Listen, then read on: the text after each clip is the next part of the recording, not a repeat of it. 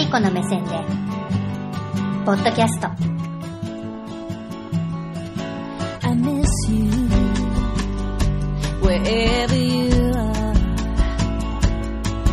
It's so true. For me.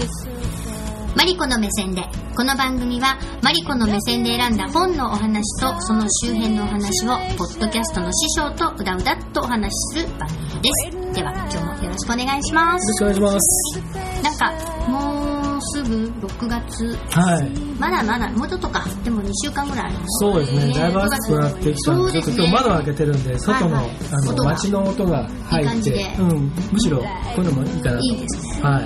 もうね今日はビールを飲みたい気分だなと思いながら自転車で走ってきたんですけど、はい今日気持ちがいい天気でしたね、はい。なんか今年はちょっと梅雨がうん。早くなってうん。長いっおていう話らしいんですけどね、なんか知らない間に春終わっちゃった感じがなんかね、私は今してて。年、こう、暑くなったかと思うと肌寒くなうん。り、で、なんか変な感うん。じ。気温と気圧が、気温？あごめんなさい。気 気温と気圧が。変ですよね。変な感じがずっと繰り返されてるんで、風もすごい強いんですよね。そうですね。冷たい風が吹いたりとか。そうだから朝晩がねなんかそうですね。うん。あー爽やかとかがなかなかうん。なくて、このまま梅雨に入っちゃうとうん。嫌だなーってちょっと。そうですね。うん思ってるんだけど。僕、一昨日ずっと夜中起きてたんですけど。なんか 書いてあり書いてありましたねフェイスブックに。なんかねなんで寝れなかったんいやですか？じゃなくて、やんなきゃいけないことがあったから。仕事してたんでしたね 仕事してて、で、それを、要するに、あの、明け方までやって、うん朝ちょっと仮眠するか、ちょっと仮眠して、うん。もう夜中に起きて、ずっと朝までやるかどっちにしようかなと思ってなんか子供のあのテスト前みたいですね、うん、でそしたら結局横になったけど寝れなかった、寝れなかったっていうかなんか思いついちゃったんで、アイデアを。もうん、でそこからやり始めたら結局そのまま朝になっちゃったんでまあもう今寝るとやばいなと思って、起きちゃう、うん30分ぐらいちょっとうとうととしましたけど。その時にもうあのーなんかね、うん深夜0時とか1時ぐらいは、うん。なんかちょっとこう T シャツそれこそ T シャツ1枚でいいかなっていう感じだったんですけど、うんうんまあ、当然だんだんねうん。入れてくるのはあるとしても、うんうんなんか上途中パーカー羽織ったりして、うんでそのうち靴下を履き、ええー、ほんとそんなうにん。なんかねであれちょっと寒いなとか。熱があったわけじストーブつけちゃうゃんえー、マジで？そんな多分だから自分の、うん。そのなんか体温調整もなんか変になってる気がして、うん。春先から。そうだね、うん。でもストーブも結構ギリギリまでうん。私しまえなかったですねそうですね。うん。もうさすがにあれですけど、うんしまいましたけどね。うん。でもうんなんかね変な感じですね今年は。そうそうなの、うん。なんか今あのちょっと事務所を出して借りたんですけども、はいあの一応南向きらしいんですけど多分、はい。私ちょっと方向窓ないですか？ああります。2箇所あるんですけど、なんかねあのあったかくないんだようねん。暗い何階ですか？4階です。あ4階です。上はまだ何階か。上は何回か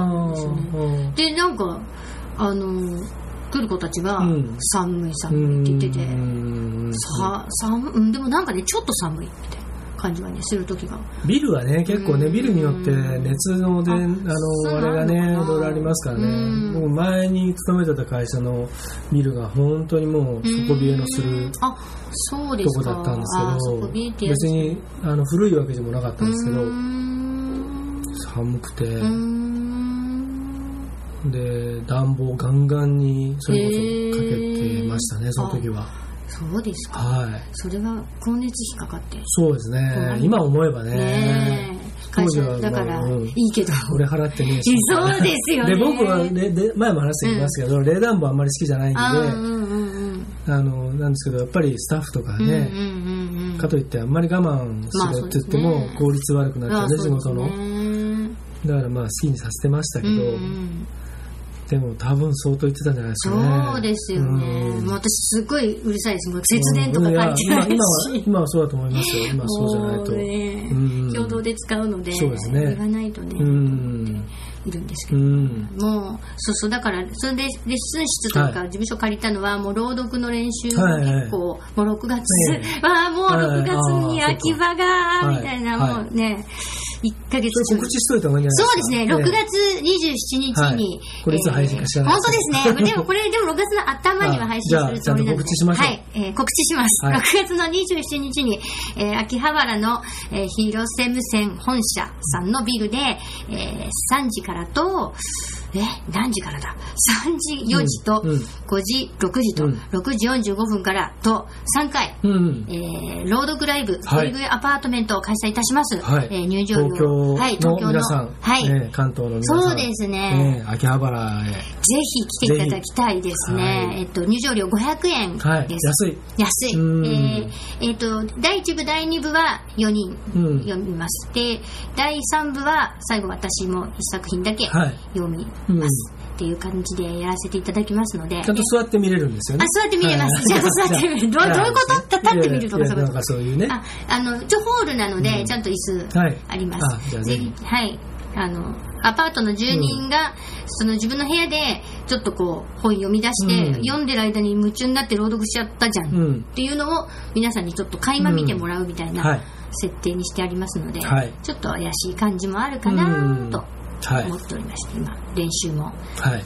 佳境に入ってないといけない感じなんですけど、6月27 27です。はい。まあ、後半の方なんでまだねはい、先ですからはい、ね。あ、夜じゃない、金曜日です。うんはい、ぜひ、東京の皆さん、名古屋の人も来てもらっていいです。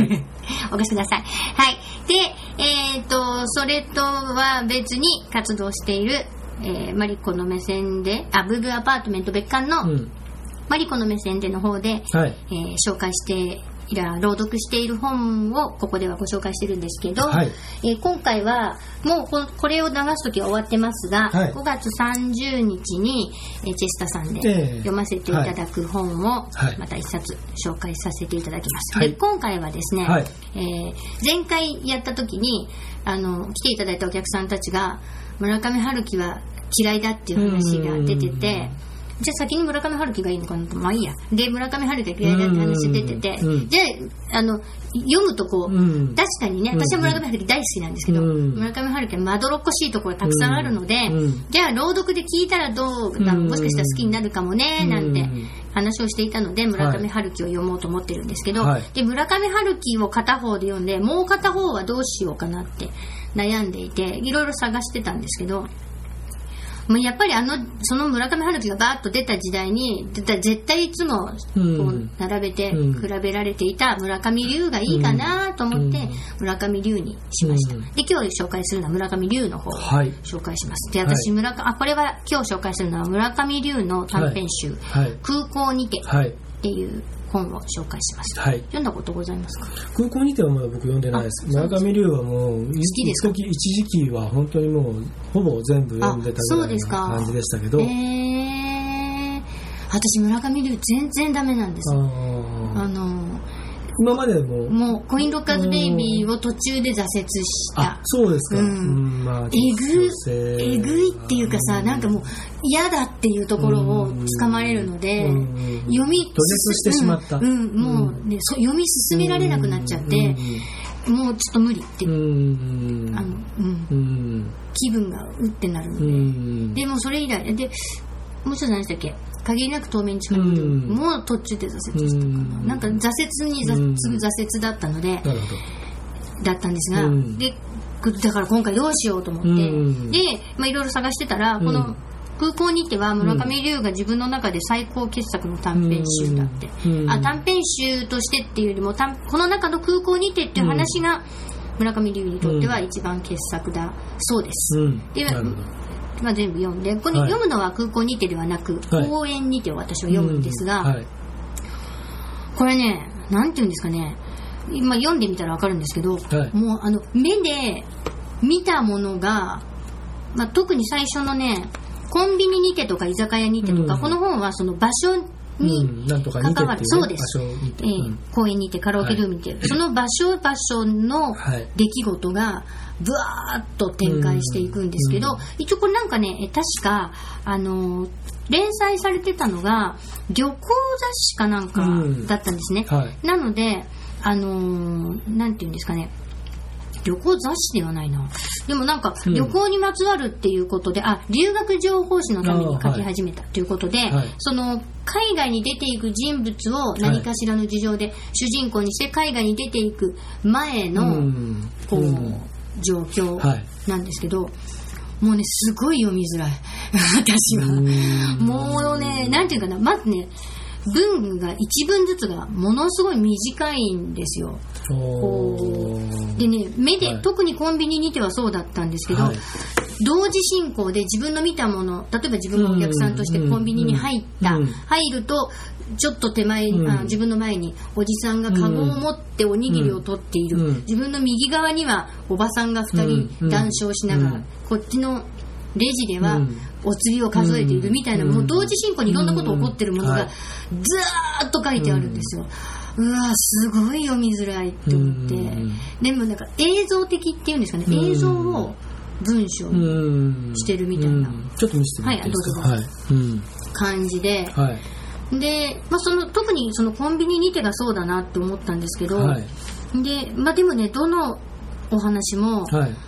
まあ、本当に村上春樹と比べて読むにはとってもぴったしだなと思ったんですけどうん、一文がものすごい短いので、朗読するにも、ブツブツになってしまうというか、まあなまあ、毎回どれを読むにもな困ったなと思ってるんですけど、うん。もうこれも特にうん。そうだったんですけど、うん、でもうん。空港にては、まあ、そこまでではなかったかな、でもやっぱりねあのさっきのコインローカーズベイビーでええぐいというかうってなったみたいにこれそこまで全然そういう毒々しいところは全然、まあそれはあのコインロッカーベイビーズの時は、うん。そのいわゆる性的なものだったりとか、うんうんその裏社会的なものの中でぐちゃぐちゃになっていくような、うん。そういうことですか？そのっていうかねいやあのその表文体なのかな、うん。なんかそのうん。事実としてどうとかっていうよりも、あの事実ななんて言えばいいんだろう？何もオブラートに包まないでしょう、うん。あのむき出しな感じ、ね、もうむき出しな感じもうヒリヒリじゃないですか、うんそうですね。与えられるもの。粘膜的なね、うん。うんそうそうそう。でもはい。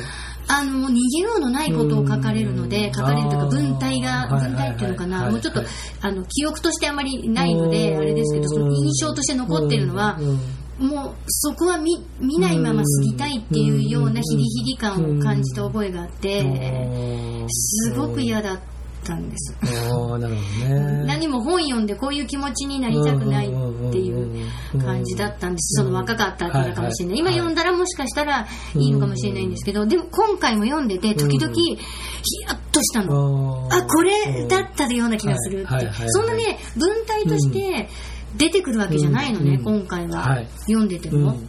そのコインローカーズベイビーの時のようにうん。直接的でもないんだけどうん、でもね、あの、本当に、このすごく切れそうなものを、絶対今一瞬動いたら、絶対切られるっていうようなところにこう置かれるような感じ。カミソリをねカミソリを。うん。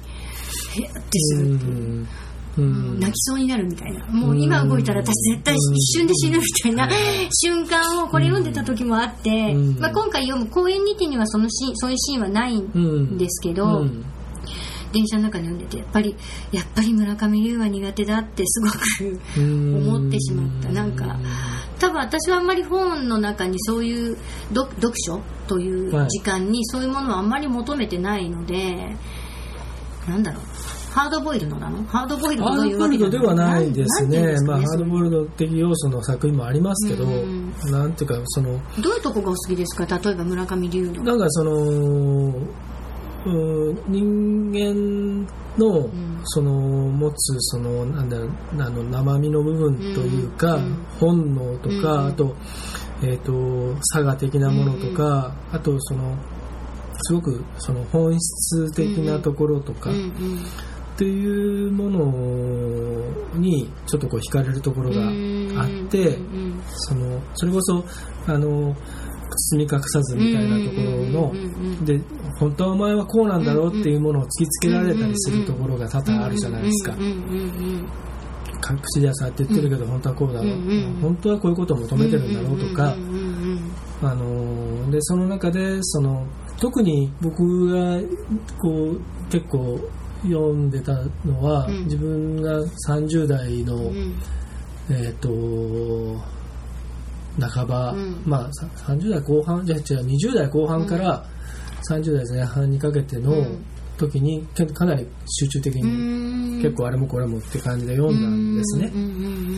ちょうど自分がそういう年齢だったということもあったと思うんですけどあとちょうど日本全体がこう、ね、バブルがおかしくなってた頃でもあり、その恥という概念とかが結構出てくるんですね、ん。でそのどうどういう生き方をすべきかみたいなこととかっていうのは結局その中で導き出されていくんですけれども、と同時にその彼村上龍自身が、うん。その自分がそのこうなんだろう過ごしてきた中でいろいろこうね見てきて感じたこととか、いろんな絶望感だったりとか、うん希望だったりとかいろんなことあとこの人ほらあのカンブリア宮殿とかやってるように、い。ろんなその、あの知識人とか、あと経済人とか、あと学者とかあのパイオニアの人たちとか、はいろんな人たちのインタビューをするじゃないですか、でそれで経済書みたいなものを書いたりとか、そういうこともやっているので、うん。やっぱりそのあの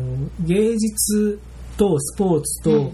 そういう文学とあとそういうあの、ね学術的なものとかっていうのが、村上龍って不思議だなと思うのはそのあらゆるジャンルのあらゆる人たちの感性とか、うん。知識とか教養が、うん。あの人にとってはず全てこうニュートラルな形で受け取っているというところが僕結構好きで、うんどんな人が来ても絶対物おじせずに、あまあそうですね。でうん。子供のような質問をするじゃないですか。すごい素直な質問、でそれに対して感じたことを、うんうん。それってこうじゃないですかねっていうのも変にこう照れて、うんうん。あのこんなこと言ったら馬鹿にされるんだろうなみたいな言い方をせずに下かぶりもしない下かぶりもせずに、うんうんなんかこう進めていくのがうん。昔から変わってないところが好きで、うん。で興味の持ち方がすごい子供みたいなんですよねあの人って、うん。まあその僕がそうやって評評価するのはすごくおこがましいんですけど、うん。素直。うん、すごくそれを思ってて、それをもそれで作品を書いてるというふうに僕は思ってるんですね。だからこそそのその例えば性的なことの表現にしても、うんうんそのあのーこう知性でもって、うん。性的なことをいやらしく書こうとしてるんじゃなくて、うんうんうんうん。もう単純に子供が見たまんまのことを、そのままあのすげえと思ったらすげえ、でさらにそれを増幅して書いていたりとかっていうのもあるし、あとそのアメリカの文学の影響もすごくん。受けているところがあって、だからその今その文章が細切れのやつもあれば、うんずーっともう一部が長いの。読点とか句読点が一切ないようなへもーう文章のやつもあるんですね。もうそれはもう本当にその言葉にも押し押しながなくてなんだろう巻き込まれちゃうような作品もあるんですよ。いわゆるビートっていうビートジェネレーションのその影響をかなり受けてるそうタイトルの小説があるんですか、うん、そうというかそういうビートっていうアメリカのそのあのいわゆるサブカルチャーというかうん。の時代があったんですね、うん。ボブ・ディランだったりとか、うん。そのああいった人たちが出てくる時代の中での文学の、うん。今それがなぜかなぜかというか、今度だから「ハリー・ポッター」をそのやってたあのあのあのねハリーをやってた彼が、うん。それのあのアレン・ギンズバーグっていうあれなんだっけねその人ね聞いたことあるわのをやる映画とかねそうなんですかうんこれが今もう2013年か14年にもうアメリカでは公開されたのかな,、なんか割とそういうのが復刻していた日本はそこまでのブームになってないので、あのそんな話題になってないですけど、僕は結構その辺りのことには影響されてたので、からとても村上龍はうん惹かれるものがあり、うん学んだものがたくさんありますね。うんそういうえぐいところも含めてね。うんじゃあ見てもらうと分かる結構何冊か。えっと、どこ？あ、向こうにやっちゃったかな。あえここに、ここにもああ本当ですね。うん。えっ、とな何がですかって言われるとあれだから今あの、えー、と師匠の本棚を見ています えーちょっとな、はいうーんあれなんてまあ、いうラブポップとか、インザ味噌スープとか、ああ、そうですあね。とは、まあ、ちょっと、あ、あここにラインっていうのもあります。けどあっちの本棚にこういうの映しちゃったんですあーそうなんですね。うん。でまあ。小さい文庫本ー。は、そのコインロッカーベイビーズは、はい。あの、えっ、と、続編があるんですよ。ああ、そうなんですか。うんあのあそこに出てくるキクとハシとアネモネっていう3人、もう覚えてなくてごめんなさいね。そう男の子2人はいと女の子1人が主人公なんですね。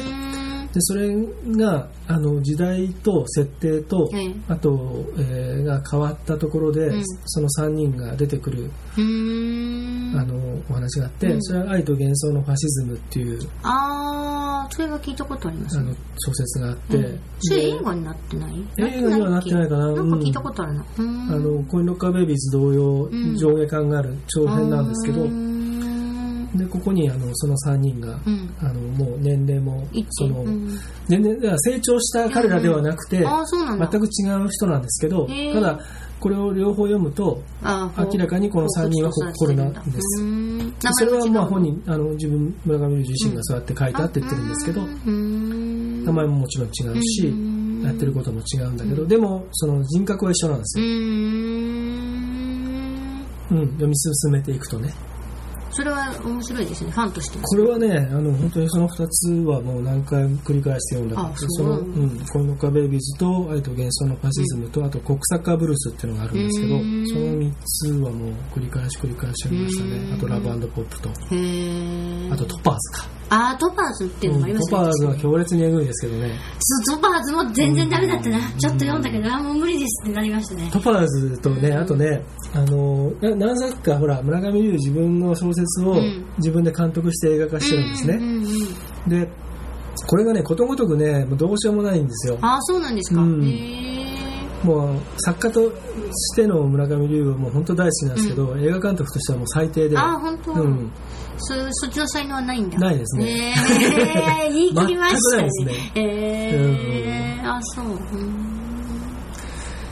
全然良くなかった。うん。本はもう、本を読んで僕何回泣いたかぐらいね、感動した。えそれトパーズも？そんなエグくても泣けるの？泣けましたね。うーんトパーズも、もう、うわーっていうところはあるんですけど、うん。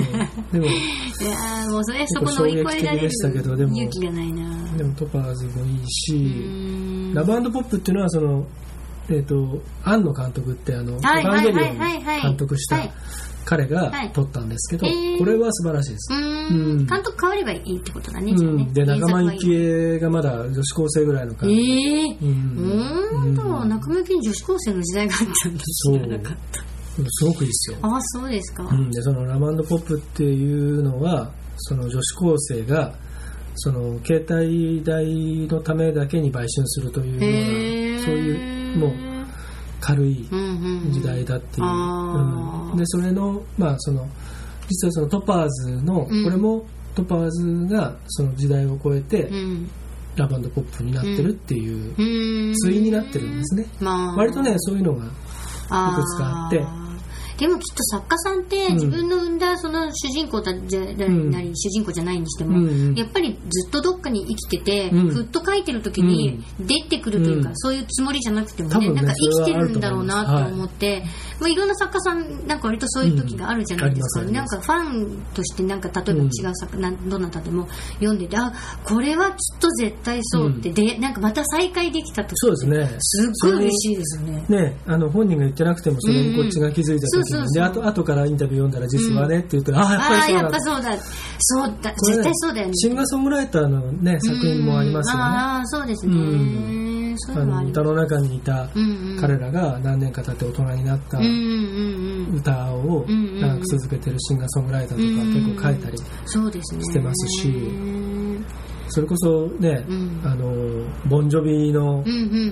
あのリビンノンプレイヤーっていうあうん。の大ヒット曲があるじゃないですか。あれのあそこに出てくるうん。彼らが、うん。その何年か経って大人になったっていうのが「It's My Life」って曲、うーん。そのその主人公たちがそのまま出てくるんですけど。何年か。へこれは結構感動したりとかね。それは佐野元春の歌にもそういうのいっぱいありますけあど、うん、洋楽だと歌詞の意味はここの間歌詞の意味の話をフェイスブックにいろいろ書いてあったけど歌詞の意味私全然分からず聞いてるので、うん分かんないとそういうのも分かんないですね、うん、これはそうだなみたいな。その今はそれこそ和訳でも簡単にネットで検索できるので、もし例えばいい歌だなと思ったら、あのそのまあ、和訳だったり、うん原原作のん原原詞だったりとかっていうのをちょっとこう興味持つとうんうん面白くなると思いうんますね。ううんん。ちょっと話ずれましたけど、うんうん。でも作家たちの書いた作品も、あこれ面白いなこの作家の作品面白いなと思ったら、ちょっとこう、遡ってみたりとか、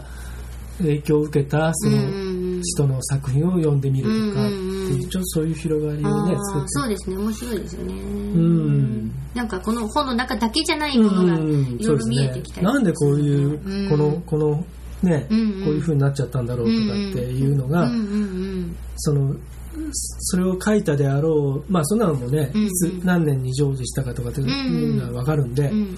その前後のところのうんインタビュー記事とかを読んでみると、ああそうかとかっていうのがね、うん出てきたりとか、ね。結構今は本当に簡単に副読本がいっぱい手に入りますから。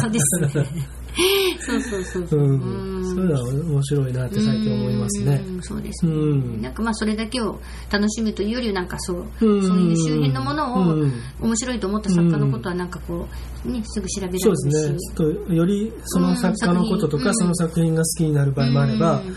逆にそこが透けて見えちゃう場合もあって、あーなんだみたいな知らなくてもよかったなとね 思うことこいつみたいな。ありますけどね。ありますね。はい。でも、まあ、今回はよ全部一冊ちゃんと読み初めて村上龍で、まあ、短編ですけど、うん。読み切れた。どうでした、うん。そのその苦手意識だけが残ったって感じですか、いやまあうーまあ、ちょっとね、だからこん、どうなんだろう、で長編読んだらどうなのかわからないんです。いやいやこれに関、してはでも次の本を読んでみたいと思うかって言われると。というかまあその要するにこの今うん読まれた、うん。今度読もうとしている作品で、村上龍が感じたこととか、うん。村上龍が描こうとしてたこととかっていうのにうん。共感ができたとかできないあとか、それはね読もうと思ってるものについてはうん。もう、まさに共感できたので、うん。もうでもなんて言うんだろうね。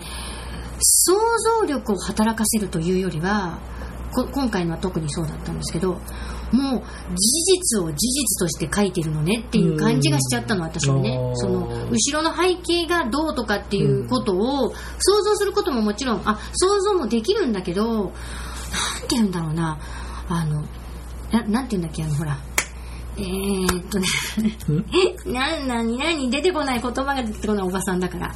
なんだっけ。実際の、もうその、えーっと、ドキュメンタリードキュメンタリー。そうそうそうそう、うん。ドキュメンタリーをうんうん見ているうん。気持ちだった。あー。ドキュメンタリーでその人がしゃべ、心の中で思ってることが全部出てるみたいなうん。感じが。でもそこからほらうん。例えばドキュメンタリーフィルムでも、うん。その本当にカメラを隠しカメラみたいなのを置いといて、うん。単にもう無編集で、うんうん。そのそれを再現再生したとするじゃないですか、で全く何の加工もなく、でうん。要するに制作者の意図も何もそこにないものと、あとあのー NHK とかで、ほら72時間のなんかやったりとか、定点観測的なことやったりする、あれは編集があって、うん。それはディレクターの意図と演出があって何を描こうとしてるかっていうのがあってその2社があるじゃないですか、でもカメラを置いた時点で、うん。その全くのノープランでうん。全く意図がないとしても、うん。カメラをそこの向きにそのその向きでうん。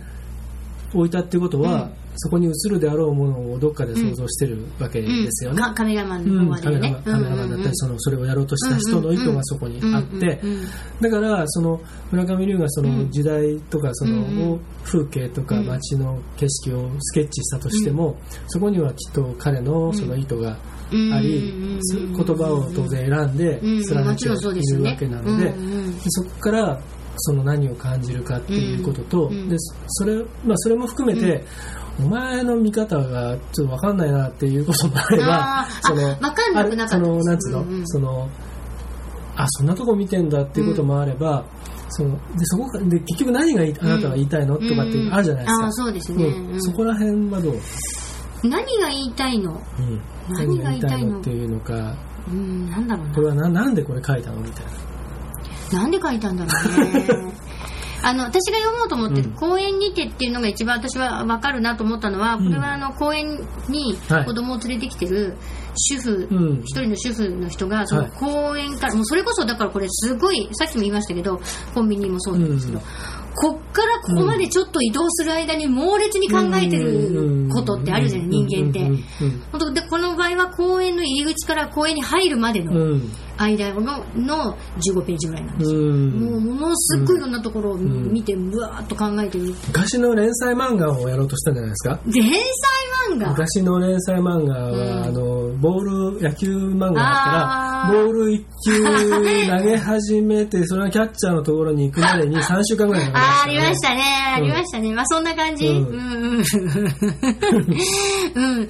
でも、だから、思考をそのまま文章にしてるっていうか、ような感じがしたかな。短いセンテンスでこうやってやってるのは、多分頭の中のデジタル、うんうんうん。あ人間の脳っうんうん。てとか細胞ってデジタルうなんんですよ、全部うんうんうんうん。実は。うんうん。でだから多分そういうんじゃないですか。そういうビビット化してるってそういうこと今の人間ってそういう風だみたいなことを言ってるの？うんうんっていうかその、うん、そう人間の今の現代人のそのコンビニにても情報とか視覚視。覚とか聴覚とかうん嗅覚うんうんうん。全部五感でそのひ日々ヒリヒリしてる情報の中に。我々はいるっていうことじゃないですかねそれがだから短いパーツセンテンスでそれがもうある意味ビット化している状態でバーッとこう来てる感じにさらされているというかさらされてるというかそこにこうね。生きてるんだぞみたいな。そうですね。そんな、うん、コンビニにては本当にそんな感じで、もう読むのがしんどかった。うん。もういいわってね。駅とかコンビニとかはまさにそうだうん。ね公園は多少まだねそうそうそうそう。ちょっとねうん距離がちょっと距離があるから。一つずつの情報に距離があるからね。コンビニはもうあの狭い中にうんいろんな人がいて、うん。どうそれがね本当どんどん同時進行で起こるので、もう地下鉄の結構短くて、うん。地下鉄で私がどこ、うん池下から免疫に着くまでの間に読めちゃうぐらい短かったんです、うん。うん。でもね気分が悪くなった、う。んもういいそんなに情報はいらない、うん。でもそういうそのでもそうですね。でもでもそれだけの情報を自分の頭の中で処理してるんですもんね、それを文字にしたり形にしたらこうなったということうん。あそうでですね。だから余計にあれじゃないですかゾッとするんじゃないですか。うんそうですね、うん。気持ち悪かった、酔いそうだった、うん。そうですそうです。でちょっとそれは読めなか読め読村上君は多読分ねそういうことをね考え考えてるんです。村上君は龍君は友達か？でそれはちょっと朗読するには、うん。もう私がちょっと無理だうん。無理というか嫌だったので、はいはい。もうちょっと接しやすいはい。公園にてをうん。読ませていただいと思います、えーとこれは文春文庫から出ているはい。村上龍さんの空港にて、なんか空この中の空港にては一番最後かな？に収録されてますけどそうです。一番最後ですね。で一番村上龍が自分で最高傑作の短編だと言っておられそうなので噛んじゃった。言っておられるそうなのでよかったらはい読んでみてください。ははい。これは5月30日に、またこれやるときは終わった後なので、また二度美味しい感じでね。えー、古古本カフェ本カフェ、ジェスタさんで、角王山ですね山ですね。はいやった後にはい、このお話聞くと思うので、今度ね。はい、これまだあの予約受付中ですあか？あ、ででも今ここで言ってもダメだよね。間に合わない間に合わないね。はい。またえっと、7月やりますので、はいまた7月に、はいはい、来ていただければと思います。というわけで、今日は村上龍さんの空港にてご紹介しました。ありがとうございましたありがとうございました。